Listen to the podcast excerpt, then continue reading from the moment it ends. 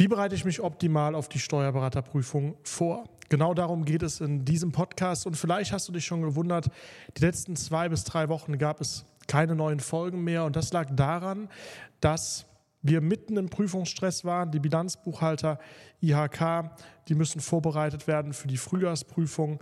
Die Steuerberater haben alle Vorbereitungen auf die mündliche Prüfung und die Steuerfachwirte haben jetzt so langsam auch wieder Vorbereitungen auf die mündliche Prüfung. Und dann kommen noch die ganzen Steueränderungen zum Jahreswechsel dazu. Also ich muss sagen, die Zeit Januar und Februar, die ist in unserer Branche immer ja, sehr, sehr stressig, wahrscheinlich ähnlich stressig wie im September kurz vor der schriftlichen Prüfung. Und deswegen hatte ich jetzt zwei Wochen keine Gelegenheit, Folgen zu drehen. Ich musste mich komplett auf den Unterricht zu fokussieren. Umso schöner, dass ich heute wieder da bin, beziehungsweise dass ich dir heute wieder neue Inhalte bieten kann. Worüber möchte ich heute mit dir sprechen? Ich möchte mit dir sprechen, wie es mit diesem Podcast weitergeht. Warum will ich mit dir darüber sprechen? Weil der Podcast mittlerweile fast ein Jahr alt ist. Ich kann mich noch daran erinnern, wir haben letztes Jahr, ich meine Mitte April, Mitte, Ende April, rund um die Osterzeit damit begonnen. Und vielleicht noch mal kurz zur Retrospektive. Es gab damals einen Termin mit Examio. Dort wurde der Examio Lernplaner, der Examensplaner vorgestellt. Und in diesem Termin, in diesem Chat, haben einige Teilnehmer geschrieben, ich soll doch einen Podcast starten. Und Anlass war, dass ich eben die erste halbe Stunde dieses Termins so ein bisschen damit gefüllt habe, ey, was solltet ihr eigentlich bei der Vorbereitung aufs Steuerberaterexamen beachten? Also sprich, äh, worauf kommt es neben den ganzen Fachinhalten noch an? Es kommt darauf an, dass du, ähm, ja, dass du die Energie beibehältst, dass du es durchhältst, dass du aber auch nicht dein ganzes Leben aufgibst, nur um dieses Examen zu schreiben. Und da habe ich so eine kleine, ich nenne es jetzt einfach mal Motivationsansprache gemacht und als Reaktion darauf haben wirklich einige Teilnehmer in den Chat geschrieben, startet doch einen Podcast. Und gesagt, getan, ein bis zwei Wochen später war dann dieser Podcast hier schon umgesetzt. Ich habe die erste Folge gedreht, die mittlerweile auch schon knapp an die 2000 Mal angehört wurde. Also statistisch gesehen, da sich dieser Podcast ja wirklich nur an Teilnehmer der Steuerberaterprüfung äh, primär wendet, hat fast die Hälfte aller Prüfungsteilnehmer äh, mindestens diese erste Folge schon mal gehört und das freut mich natürlich total. Ich hätte nie damit gerechnet, dass dieses Podcast-Projekt, was also von Anfang an ja einfach aus dieser, aus dieser Chat-Antwort, aus dieser Nachricht raus entstanden ist, so eine große Reichweite generieren würde und dass das so einen großen Einfluss hätte. Und ich habe damit angefangen, erstmal über die Themen rund um die Prüfungsvorbereitung zu sprechen. Wir haben super viele Themen behandelt. Prüfungsangst, Stress, Lerntechniken. Und wir hatten natürlich auch verschiedene Interviews mit wirklich absoluten Top-Partnern, mit Leuten, die das Steuerberaterexamen geschrieben haben, die ihren Weg gegangen sind, mit Professor Dr. Matthias Lose, der Richter am BFH ist, mit Jan-Hendrik Hillers auch regelmäßig, der wirklich auch immer wieder absoluten Top-Input für unsere Prüfungsteilnehmer parat hat. Also wir haben hier wirklich schon viele, viele Themen behandelt. Und ich freue mich auch, dass dieser Podcast dann einige Zeit, nachdem er gestartet wurde, dann auch von Examio mitgetragen wurde und dass das eben ein gemeinschaftliches Projekt ist, weil ich glaube, dass Examio und ich von der DNA her einfach gut zusammenpassen und dass dieser Podcast eben auch einfach eine wirkliche Bereicherung nicht nur für die Leute, die bei Examio im Unterricht sind, ist, sondern für alle Prüfungsteilnehmer, aber gerade dieses Angebot auch nochmal ergänzt. Das heißt, das war jetzt so ein bisschen eine Rückschau von wo kommen wir eigentlich. Und ich habe mir jetzt in den zwei, drei Wochen, in denen ich keine Folgen produziert habe aus Zeitgründen, Gedanken gemacht, wie soll es mit diesem Podcast hier weitergehen. Und ich habe das Gefühl, dass ich eigentlich zu diesen Themen rund um das Lernen, rund um Prüfungsangst, Stress schon fast alles gesagt habe. Und das mit diesen Interviews, da habe ich auch noch einige Überraschungen im Petto. Also es wird noch einige sehr, sehr spannende Interviewpartner geben. Das heißt, da ist natürlich das Potenzial auch noch längst nicht ausgeschöpft. Aber bei den Interviews ist es natürlich so, es ist schwierig, da jede Woche Termine mit entsprechenden Interviewpartnern hinzubekommen, weil das teilweise von meinem Kalender abhängt, teilweise von den Kalendern der Interviewpartner. Und mir ist es wichtig, dass ich dir trotzdem konstant jede Woche neuen Input und neue Ideen liefern kann. Deswegen werden wir den Podcast an der Stelle ein bisschen ausbauen. Wir haben uns bisher nur auf die Themen rund um die Prüfungsvorbereitung, rund ums Lernen beschäftigt und auf diese Interviews. Wir werden in Zukunft noch ein drittes Modul mit reinnehmen und das werden, halte ich fest, fachliche Inhalte sein. Was meine ich mit fachlichen Inhalten? Ich stelle im Unterricht immer wieder fest, ganz viele Prüfungsteilnehmer kennen natürlich viele Regelungen. Also viele wissen zum Beispiel, was eine umsatzsteuerliche Organschaft ist.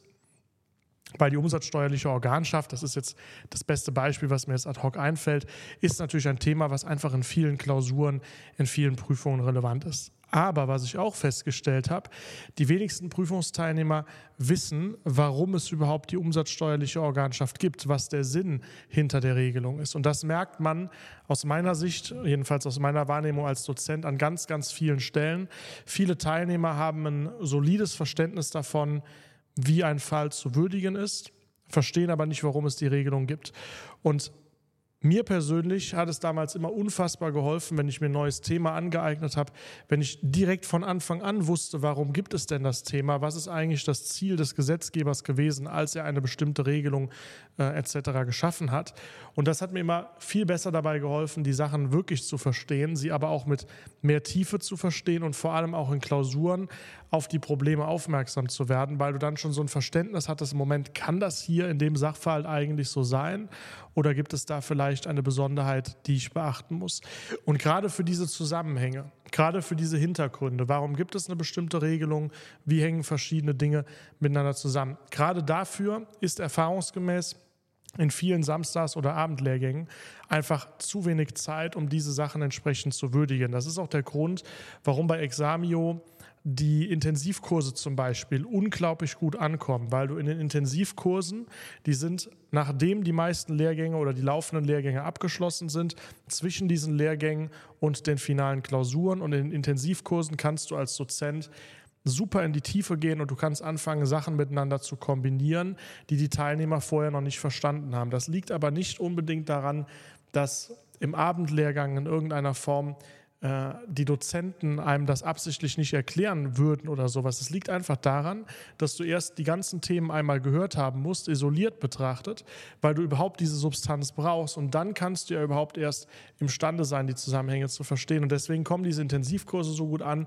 weil du nämlich als Dozent in einem Intensivkurs die Möglichkeit hast, Zusammenhänge äh, herzustellen, Dinge miteinander zu kombinieren, die die Prüfungsteilnehmer vorher noch gar nicht verstehen konnten, weil ihnen die einzelnen Module, die einzelnen Bestandteile gefehlt hatten. Und auf diese Zusammenhänge würde ich mich in diesem Podcast gerne fokussieren. Das heißt, ich werde euch in Zukunft Fachinhalte bieten. Ihr werdet diesen Podcast wirklich immer weiter als Wegbegleiter ähm, benutzen können. Wir werden uns dabei auch auf die Themen fokussieren, die für die Steuerberaterprüfung relevant ist.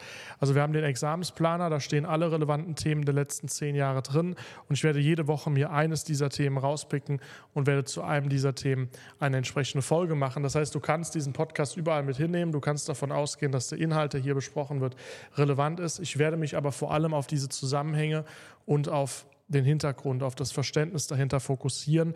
Das heißt, wenn wir so ein Thema wie umsatzsteuerliche Organschaft beispielsweise nehmen, dann würde ich nicht mich zu sehr in den Details rund um finanzielle, organisatorische oder wirtschaftliche Eingliederung ähm, beschäftigen, weil das macht aus meiner Sicht in einem Audioformat wie diesem Podcast nur bedingt Sinn. Ich würde dir aber mit auf den Weg geben, warum gibt es überhaupt die Organschaft? Was gibt es an vergangener und aktueller Rechtsprechung, die man dazu kennen sollte? Und in welchen Konstellationen in Klausuren kann dir das Thema begegnen? Wo taucht das auf? Warum ist das Thema in Klausuren und auch in der Praxis relevant? Also mehr das drumherum, die ganzen vielen Details, Voraussetzungen, Rechtsfolgen, Prüfschemata und so weiter, das ist Teil des fachlichen Unterrichts, ja. Aber wir machen hier so ein bisschen das große Ganze, das große Bild. Und deswegen wird dieser Podcast in Zukunft fachlich einfach noch viel, viel mehr ähm, bieten, als er es bisher tut. Heißt, wenn du dir diese Folge jetzt anhörst oder wenn du jetzt vielleicht neu dazukommst, du schreibst in 2024 oder 2025 das Examen, dann würde ich dir empfehlen, die ersten 40 Folgen, die wir gemacht haben, die beschäftigen sich mit dem ganzen Drumherum. Das heißt, die sind zeitlos. Die kannst du auch nächstes Jahr, die kannst du auch in fünf Jahren noch hören. Diese Folgen sind alle zeitlos. Ja, und die sind immer aktuell. Und die Folgen, die dann in Zukunft starten werden. Das sind dann Fachinhalte, die würde ich mir angucken, wenn dich das Thema ganz konkret interessiert, wenn du vielleicht gerade ähm, das Thema im Unterricht hattest oder so, dann hörst du dir genau diese fachliche Folge an und dann hilft dir diese Folge beim Nacharbeiten.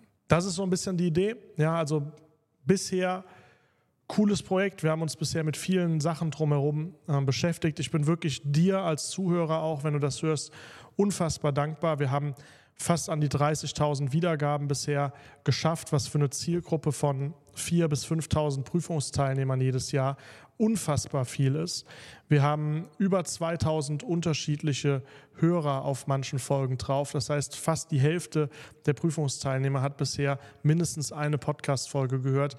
Wir haben über 1000 Follower auf Spotify. Also diese Reichweiten in dieser unfassbar kleinen, nischigen Zielgruppe zu erreichen, ist wirklich ähm, Wahnsinn. Deswegen an der Stelle vielen lieben Dank, wenn du diesen Podcast supportest, indem du dir die Folgen anhörst. Und ähm, ich freue mich natürlich auch immer über Feedback. Das heißt, wenn du Ideen hast, ähm, konkret für Fachinhalte, aber auch Ideen für weitere Interviews, Ideen für weitere Folgen, dann schreib mir einfach info@kenkuiper.de oder wenn du über Spotify hörst, kannst du auch im Player nach unten scrollen, kannst dort was eingeben, da gibt es so ein Feld, wie fandest du diese Folge? Wenn du da was reinschreibst, kriege ich auch automatisch von Spotify eine Mail, das heißt, du kannst da auch Feedback oder auch Themenvorschläge reinschreiben. Das ist egal, ich sehe das auf jeden Fall. Und dann nehme ich das natürlich sehr, sehr gerne mit auf, weil am Ende des Tages, wir sind eine Community, wir haben alle das gleiche Ziel, nämlich das Steuerberaterexamen zu bestehen, beziehungsweise mein persönliches Ziel ist es, euch in die Lage zu versetzen, das Steuerberaterexamen zu bestehen. Ich habe es ja selber schon ähm, gemacht. Und deswegen lasst uns das einfach gemeinsam nutzen. Lasst uns hier einen Ort schaffen, äh, in dem wir an genau diesem Ziel gemeinsam arbeiten. Und damit würde ich sagen, danke für deinen Support. Danke für deine Zeit, danke fürs Zuhören und ich freue mich auf dein Feedback, wünsche dir eine gute Zeit, wünsche dir jetzt schon mal ganz viel Erfolg und Spaß beim Examen und freue mich, wenn wir uns bei der nächsten Folge wiederhören. Bis dann, mach's gut, dein Ken.